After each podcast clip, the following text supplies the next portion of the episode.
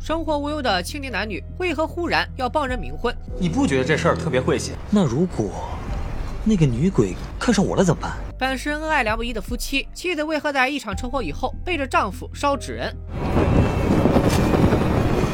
惩治厉鬼、维护治安的灵魂摆渡人，为何居然会支持鬼害人？明日午夜你要把命还给他，你不还，他来取，我帮他。大家好，我是戴眼镜拿着话筒的蓝色片片，咱们继续来看《灵魂摆渡》第二季第五六集的故事《鬼妻》。这又是一个价值观比较复杂，还带点八卦的故事。大家抓好瓜子，投币上车，咱们这就开聊。第十三回，女鬼缠身，只因前世造孽缘，靠力情深，大难临头何处飞？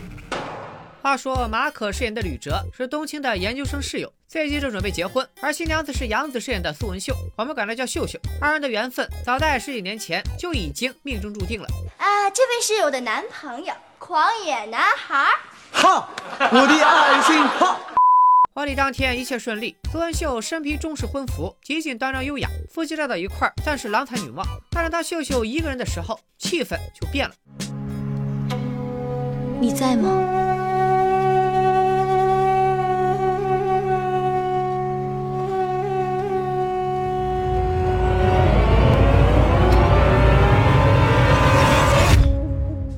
是什么情况？难不成秀秀心里还有别人？不是啊，还有别鬼。一个月后的一天，冬青在别墅里忽然大叫起来，原来是赵丽留了一张字条，说自己灵气耗尽，变成了香蕉。冬青怕得不得了，赵丽要是挂了，那作为亲人的他不也完犊子了？你，你把赵丽给吃了？啊？那，那我怎么办呀？脑子勾线了吧？鬼话你也信？这张字条摆明了就是赵丽的恶作剧，也就只有冬青会信。不过此时冬青又意识到一点，赵丽不在，屋里就只有他和小亚两个人，于是那颗躁动的心又活跃了起来。第一集中，冬青和小亚都已经互相表白了，但那个小亚只是九类雪女亚无数分身中的一个。所以冬青就想问问，你这分身所做的承诺，本体认还是不认？冬青还没问出口，小亚就通过这羞涩又猥琐的表情明白了，冬青这是饱暖思淫欲了，于是就玩起了变装秀，变出了不同风格的分身，任君挑选。但冬青并不乐意，这些分身都是虚拟的，我把握不住，我还是喜欢原本的王小亚，或者说是喜欢现在的天女。冬青鼓起勇气打算表白，但架不住玄女比他还耿直。少来，别烦我，小心我变个赵丽出来。尴尬之际，门铃响了，来人竟是吕哲，头上还挂着彩。吕哲见家里还有个人，就找了个借口邀请冬青去他的新家看一看。那言不由衷的样子，一看就是有心事。这一行，吕哲没有开自己的车，也没有回家里，而是打车把冬青带到了一处荒凉的码头，张口就问冬青：“你是不是真的能看见鬼？”冬青，我好像被一个女鬼给缠住了。接下来的故事就是吕哲同志自述的活见鬼经历。话说吕哲和秀秀新婚燕尔，浓情蜜意。吕哲效仿汉代张敞画眉的故事，常常给秀秀画眉毛，而且技术相当棒，不仅让秀秀怀疑这手艺该不会是拿别的姑娘练出来的吧？而秀秀这个人也有点奇怪，首先是锁着结婚录像不让吕哲看，说是要等结婚的时候在一起欣赏。另一件事就更奇怪了，几天前秀秀向吕哲提出了一个请求，说是一个市郊的阿姨托秀秀帮忙，这位阿姨丧父又丧子。阿姨怕孩子九泉之下孤单，就想给他配个冥婚，也就是给死人和死人搭伙过鬼日子。他们已经约好了一位大师，帮死者做法牵线搭桥。这法事类似于相亲，成不成功还得看两个鬼自己看没看上眼。好家伙，人间的自由恋爱也影响了阴间的婚配制度。阿姨找秀秀帮忙，秀秀就应了下来。而大师做法需要有一个青年男子捧着王者照片，所以秀秀想要吕哲去帮这个忙。吕哲本不想掺和，冥婚听起来就晦气。再说了，万一人家女鬼没看上男鬼，看上我了怎么办？你要是不去的话，我找别人，你放心啊。转天，夫妻二人来到一处城中村，见到了那位阿姨。阿姨孩子名叫方琪，估计就躺在这黑包袱里。李哲接过包袱，三人登上大师的门，发现这里排队的人还真不少。排了没一会儿，大师叫到了他们的号。李哲捧灵上座，然后打开包袱，拿出相片摆好。桌对面摆着的是一个古代女子的画像。大师解释，这阴间不分年龄高低，古人更好，知书达理，温柔贤良，比现在的女子。强多了！你要这么说，我可就不服气了。谁说古代女子比现代女子强？咱就单论知书达理这一条，遍地文盲的古代，能读书识字的女子凤毛麟角，怎么能和普及义务教育的现代比呢？冥婚相亲仪式开始后，大师让大家闭上眼睛，然后就开始跳大神。李哲多少是有点不信鬼神的，悄悄睁开眼，想看看大师如何装神弄鬼，结果却看见了一个长发红衣的女鬼。大师做法这节剧情，可能是因为有点阴森吧，后来整段就被和谐了，所以可能有些观众没印象。吕哲害怕极了，所以并没有告诉秀秀。然后诡异的事是一件接着一件。第二天，吕哲感到心神不宁，那个女鬼的画像总是没来由的浮现心头。最奇怪的是，他对那幅画像有一种莫名的熟悉感。下班的时候，秀秀打电话告诉他冥婚没配上，还得二三次再来一次。吕哲就有点火了。冥婚本就是封建迷信，总不能为了给阿姨一个心理安慰，就一遍又一遍的那傻小子吧？而秀秀觉得阿姨挺不容易的，所以打算继续帮忙。两人的意见出现分歧，秀秀说晚上值班不回去了，吕哲也趁着机会和朋友去唱 K。不过 KTV 里也不消停，就在吕哲上洗手间的功夫，红衣女鬼在他身后飘过。吕哲转身的时候，只看到了地上拖过的黑发，吓得他赶紧和朋友告辞，开车回家。然而车开的好好的，后视镜里再次出现了那位红衣女鬼。惊吓之间，车撞在了路边，这便是吕哲头上挂彩已经没有开车的原因。镜头一转，吕哲在病床上做了个梦，他梦到自己成为一个古人，与一位女子成亲。可眨眼的功夫，好好的女子就变成了红衣女鬼。冬青听完故事也没什么判断，就目前得到的信息来看，很可能是吕哲替人相亲被女鬼看上了，但吕哲却怀疑真相没这么简单，因为这个故事才讲了一半，而另一半的故事直接把矛头指向了自己的发妻苏文秀。吕哲出了车祸以后，告诉秀秀自己遇到怪事了，我好像撞鬼了。你撞什么了？逗你玩呢。从苏文秀的眼神中不难看出，他撒谎了。之后，秀秀去单位请了假，打算接下来几天在家里照顾吕哲。但就在当晚，红衣女鬼又在他家附近出没，吕哲感觉到异样就醒了，结果发现秀秀居然大晚上一个人出门，看起来鬼鬼祟祟。于是他跟踪秀秀来到了一个空旷的路口，眼睁睁看着秀秀烧着黄纸以及一个扎纸娃娃，上面贴着吕哲的照片和八字。咱也不知道吕哲的视力咋就这么好，大晚上隔老远还能看清。更不知道吕哲为啥能看见在秀秀身后还有一个鬼，而这个鬼正是那天配冥婚失败的方琦。他和秀秀又是什么关系呢？李哲看到这一幕，赶紧回了家，假装什么都不知道。次日清晨，秀秀表示自己要去值早班，李哲当然是不信的，因为秀秀昨天已经请了假。于是他又一次跟踪媳妇儿，这次他看到秀秀来到了那个配冥婚的大师家里。李哲越想越不对，回到家里就开始翻，果然让他找到了一叠照片，照片上亲昵的人正是秀秀和死去的方琦。吕哲根据这些信息捋出了这么一种解释：方琦以前是苏文秀的恋人，所谓的配冥婚其实就是一场阴谋，他们要把吕哲配给女鬼，这样的话，方琦和苏文秀就能厮守在一起了。东兄说：“我知道你现在很着急，但是你先别着急，不如回家找秀秀问清楚。”传闻是真的，我能看见鬼魂，我不仅能看见，我还能跟他们交流。如果你们身边真的有女鬼的话，我会帮你的。来到吕哲家，秀秀正看着照片发呆。与此同时，冬青看到墙角有一只鬼，竟然是方琦。这货见到冬青跟见到宝贝一样，咧着嘴就上了冬青的身，占据冬青的身体之后，方琦的嚣张暴露无遗。原来他和苏文秀是青梅竹马的恋人，此后就一直待在苏文秀身边，而秀秀对此也一直有感觉。所以时常会一个人自言自语，其实就是在陪方琦唠嗑。可能是秀秀的行为让方琦会错了意，也可能方琦本就是偏执的人。他认为秀秀心里一直牵挂着他，以为秀秀并不喜欢吕哲，所以就没去投胎，等待机会想重新回到秀秀身边。可你要说秀秀对吕哲就不是真心的吗？那也未必。该跟谁过日子，他还拎得清。方琦，你别闹了，你快点从冬青的身体里出来，我已经结婚了。你应该嫁给的人是我。吕哲在边上简直快气炸了，冲着方琦就喷了起来，但是人家根本不在乎，就让你多待一天吧，啊，反正到了明天，你就该死了。你是不是以为之前吕哲的猜测是对的？秀秀和方琦在做法害他，实际情况并非如此。苏文秀心里的确装了两个人，方琦是他的青梅竹马。但人死灯灭也就过去了，他对吕哲也是真爱。秀秀嫁给吕哲的确是奔着白头偕老去的，问题就出在秀秀瞎操心，她觉得自己有了归宿，那方琦就显得太孤单了，于是张罗着给方琦配冥婚。但实际操作之后，他才发现捅了多大的娄子，那个相亲的女鬼竟然看中了吕哲，所以这几天一直出没在吕哲周围，看似是想害了吕哲的性命，把魂抢过去做阴间夫妻。秀秀这几天往返于大师家里，也不是谋划着害吕哲，而是为了挽回事态。那天。吕哲下班去 KTV 的时候，秀秀刚从大师那里知道吕哲摊上事儿了。纵使大师有真法力，也直呼这事儿挺麻烦，自己一辈子都没碰到过这样的孽缘。什么孽缘呢？稍后代表。苦思冥想半天，大师就说扎个纸人吧，把纸人做成吕哲的替身，烧给女鬼，顺带再多烧一些元宝，算是采用贿赂和替身的方式，让女鬼高抬贵手，这才有了秀秀大晚上烧纸的事。但问题是，大师这套办法太过时了，阳间脱贫攻坚。阴间也得跟着富裕啊！小鬼都不在乎这么点小恩小惠，更何况那个女鬼练习时长几百年了，纸钱和替身对她来说就是闹着玩的。一日午夜，女鬼会彻底要了吕哲的性命。那么问题来了，这位女鬼真的是对吕哲一见钟情吗？为啥就非他不可呢？为什么要盯上他？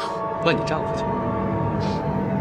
自作孽不可活。方琦这边已经打好了小算盘，知道吕雉的魂魄被带走，他就占据吕雉的身体，然后名正言顺的和秀秀在一起。听到这儿，吕雉再也忍不住了，妈的，欺人太甚！管你现在是冬青还是方琦，老子先弄死你再说。二人酣战几个回合，就在方琦快要弄死吕雉的时候，赵丽破门而入，威逼方琦离开冬青的身体。因为签了契约，冬青一旦被上身，赵丽会有感应，所以她出现的很及时。但当冬青问起来的时候，赵丽却说自己是受人之托才来的。既然摆渡人到场，那大家就捋清前因后果，该判的判，该抓的抓吧。而赵丽要做的第一步是点燃犀角香，生息不可烧，燃之有异香，沾一带，人能与鬼通。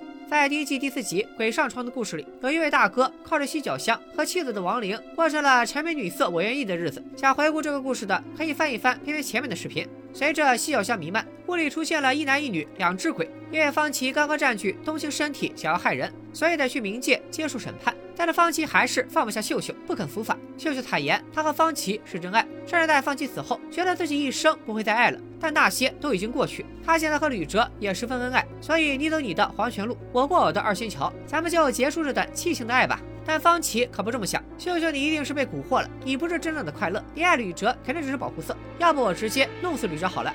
都是这个混蛋骗了你。我要他死！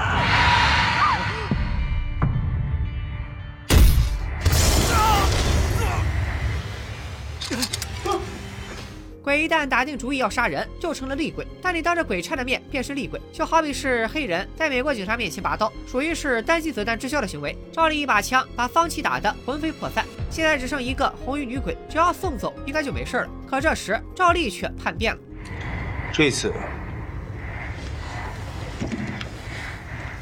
我和他站在一边。随后，赵丽讲了一个久远的故事，牵扯到前世种下的因果。可能因为因果这种事太封建迷信，这段故事在现在的版本中被删了个稀碎，让很多观众看得云里雾里。话说几百年前，有一个叫李哲的书生进京赶考，投宿在有钱人家，富户家中的小姐名叫嫣嫣，二人上演了一出公子小姐的爱情戏，山盟海誓，私定了终身。书生还写下了婚书，赠五妻嫣嫣。帝婚永敦，百年偕老。夫李哲。书生承诺中了状元就会来娶嫣嫣。于是书生走后，嫣嫣身披婚服，闭门不出。家里人嫌他丢人，就把嫣嫣单独丢在一个院子里。接下来发生的事，大家肯定都猜到了。苦等三年后，书生高中状元，但却没有回来找嫣嫣，反倒是娶了朝中大员的女儿。消息传来后，嫣嫣悲愤之下。穿着婚服悬梁自尽，死后三个月才被人发现。因为死前胸中憋着一口怨气，燕燕的尸身虽然腐坏了，但是头发和指甲一直在生长。又因怨气太重，黄泉的船载不动他，所以燕燕的魂魄就在天地之间游荡。吃了几百年的苦，就为了寻找书生。燕燕之所以成为现在这副模样，是因为觉得自己面目丑陋，不敢让书生看见，所以用头发遮住脸。而那个当了陈世美的书生李哲，就是吕哲的前世。缘分的奇妙不止于此。几百年前，李哲娶了高官的女儿，借着泰山之力，官运亨通。李哲之妻名叫苏秀娘，二人举案齐眉，恩爱非常。他俩的闺房之乐也很别致，喜欢画眉。没错，苏文秀就是高官女儿的转世。他和吕哲已经是第二世的夫妻了。吕哲画眉无师自通，大概是前世刻在 DNA 里的手艺吧。这么一说，也不算是拿别的姑娘练的。在传统的因果观念中，上辈子他俩以烟为代价结成了夫妻，这就算是欠下了因果。这一世，烟带着那一纸婚书前来索取自己的姻缘。婚书可不是情书那么简单，那是一对新人禀告天地的诺言。在传统观念中，天和地是比鬼神更高层次的存在。代表着世界的规律和秩序。你看《西游记》里种人参果的镇元大仙，他是地仙之祖，圣号与世同君。像他这种辈分极高的大神，也要供奉着天地二字。所以吕哲前世不仅是负了烟烟，更这是欺瞒了天地，命中注定燕燕会找上门来取他狗命。当然，对于现代人来说，我不管你什么因果报应，说破大天，人命关天，岂能说死就死？笑笑祈求燕燕原谅，只要能饶吕哲一命，我一定多给你烧纸钱，把地府烧到通货膨胀都行啊！东青也看不下去了，表示我来说句公道话。赵丽，这就是你不对了。他上辈子的事儿，那那都是几百年以前的事儿了。你现在拆散一个家庭，他们太可怜，你这不是帮忙害人呢吗？冬青的小作文遭到了赵丽的驳斥，你们所有人都站在吕哲的立场上替他求情，却没有人想过嫣嫣。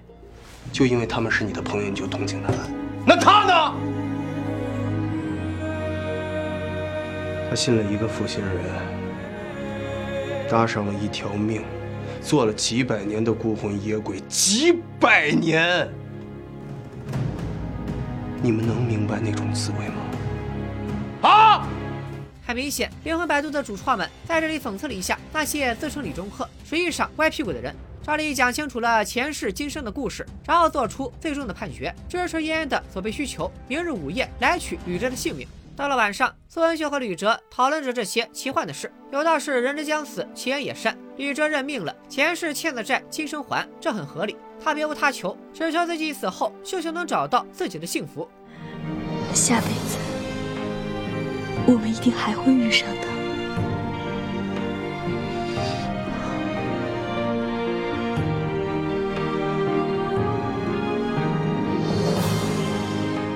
时间来到次日午夜，吕哲站在观海大酒店的天台，明白第二季是在山东海洋拍摄的，这个酒店也是真实存在的。午夜刚到，吕哲迈步想要跳下去，却被赵丽拦住了。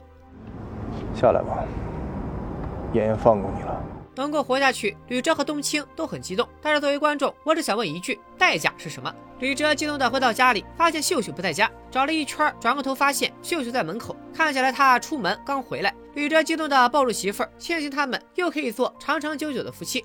又是一夜过去，重获新生的吕哲帮媳妇儿画好眉毛，送媳妇上班。可秀秀刚出门，一个电话打到吕哲手机上，是公安的同志联系他，通知他苏文秀女士的情况。嗯，昨天晚上他在桥西区胜利路出了车祸，大概在午夜左右。李哲瞬间明白了，也彻底崩溃了。大概真正的爱是抢着去死。秀秀私下找过赵丽，想求一个破解之法，救丈夫的命。而赵丽给的办法是，一命抵一命。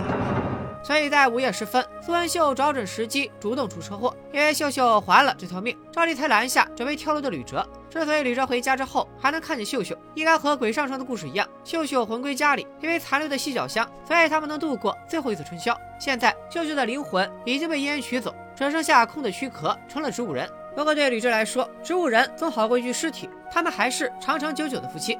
而吕哲也找到了秀秀藏结婚录像的钥匙，终于顺利看完了那段录像。原来录像的结尾是一段伴娘和新娘的问答。碰到危险他应该保护我吧，他是男人。不过得分情况，如果有人欺负我老公的话，我肯定会挺身而出，打死那个混蛋，因为我爱我老公。不在我身边，怎么可能啊？不过你说的这个问题，以后也许会发生吧。我希望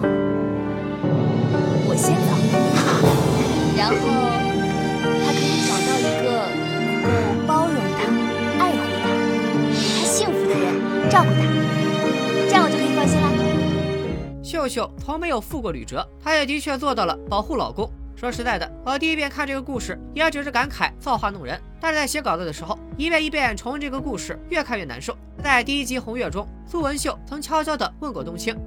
你说人这一辈子，是不是只能爱上一个人啊？这个问题我不敢给答案，但我想到一个反面教材，那就是鲁迅笔下的祥林嫂。祥林嫂寡居，被婆婆卖给了山里的人。有妈告诉祥林嫂，像她这样一女二嫁的人，死后去了地狱，是要被阎罗大王锯成两半的。结果加重了祥林嫂的精神内耗，祥林嫂饱受封建压迫。这种思想总不能流传到二十一世纪吧？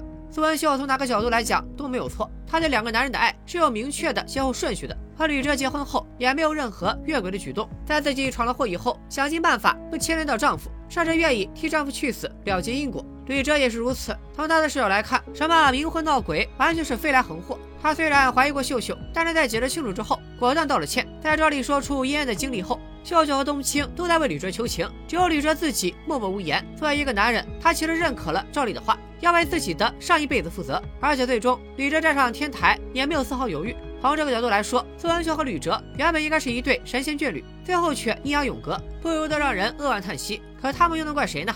用赵丽的话，这个故事只能用八个字总结：缘由阴起。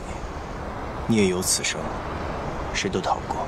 真要想找到这桩悲剧的万恶之因，还得补全最后一段故事。第六集的结尾还有一段闪回，讲的是上一世的故事。书中李哲在考上状元后，并没有忘记婚约，也不愿意抛弃嫣嫣。苏秀娘要一个青梅竹马的恋人，姓方。李哲和苏文秀都是被强扭在一起的瓜，拗不过高官，绑架周旭，强行拧成了一对夫妻。所以真的要追溯责任，只能说这种不讲婚姻自由的封建礼教真是害人不浅。不过在鬼神剧中，封建礼教的婚姻也是命中注定的。与哲、方琦、苏文秀都是上一世的重演，区别只在于嫣嫣出了意外，没有轮回。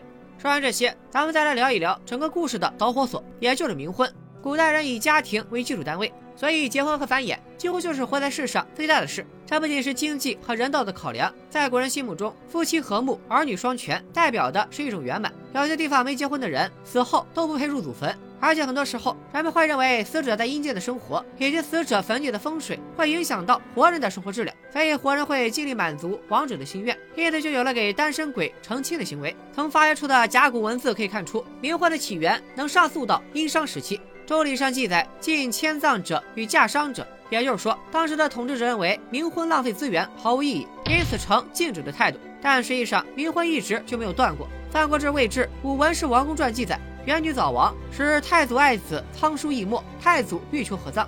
仓叔就是称大象的那位曹冲，曹冲十三岁夭折。曹操听说丙元女儿也死了，就想给两个孩子办冥婚，但是被丙元以不合礼制劝阻了。不过后来曹操还是找了真实一族的王女给曹冲配冥婚了。无论圣人贤哲再怎么强调冥婚与理不合，仍架不住崇信鬼神的心态和冥婚所牵扯的各种利益。在封建时代，冥婚一路发展兴旺，逐渐成为全社会的共识。直到大清亡了，还踩了一脚刹车。但直到科学昌明的今天，这种歪风邪气从未绝迹。在利益驱使下，冥婚的产业链已经发展的相当庞大，有重金求冥婚的，有挖坟盗尸的，甚至还有为了配冥婚而杀人的。我想不少人还记得，有一位女主播直播时喝药自杀，死后骨灰被人盗走配了冥婚，真的是魔幻又悲哀。剧中还有一个细节，李哲在大师那里等叫号的时候，环视了大师家的陈列，墙上挂着这样一张照片。这张图最早作为《中国地理》杂志的封面火起来的，原照片是黑白的，所以照片上的俩人看着就像是没有脚一样。于是就触发了恐怖谷效应，后来被配上各种冥婚的故事，广泛流传在中文互联网上。不过这张图也让辟谣的博主们跑断了腿，人家是山西的一对夫妻拍的成亲照而已，根本就没有什么配冥婚的事儿。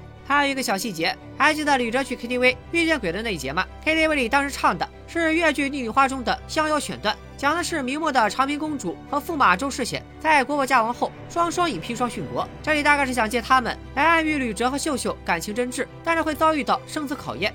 好了，本期视频的主要内容就聊的差不多了。这一期的故事多少有些悲情，但是还留有一些疑点，而这些疑点集中在赵丽身上。赵丽是故事发展到一半才出场的，之前她去了哪里？而且她登场的理由也有问题。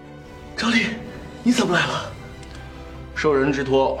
受谁所托？托的是什么事？赵丽对这段孽缘的处理方式也很有意思。以往赵丽这个人都比较随性，借尸还魂在第一季出现了两次，他都没有管，为什么这次会插手并且击杀方琦呢？他为什么要支持嫣嫣？难道说除了取走一个人的性命，再无计可施了吗？这个问题咱们留到下一个故事再来解决。另外，大家有没有觉得嫣嫣这个没怎么露面的角色，和第一季第四集鬼上床中的女鬼夜夜很像？这两个角色不但是同一个演员演的，而且角色定位也很相似，都是用来吓人的工具鬼。并且两个故事里都出现了犀角香，他们之间会不会有关联呢？这又是另一个维度的故事，还要很久才能讲到。不着急，咱们饭一口一口的吃，只要大家给点热情，我就拿出十六个肝来赶。老规矩，本期点赞过八万，咱们一周之内更新下一回。鬼道不公，无名小卒闹民间，真情难改，精英鬼差叛冥王。咱们下期视频再见，拜了个拜。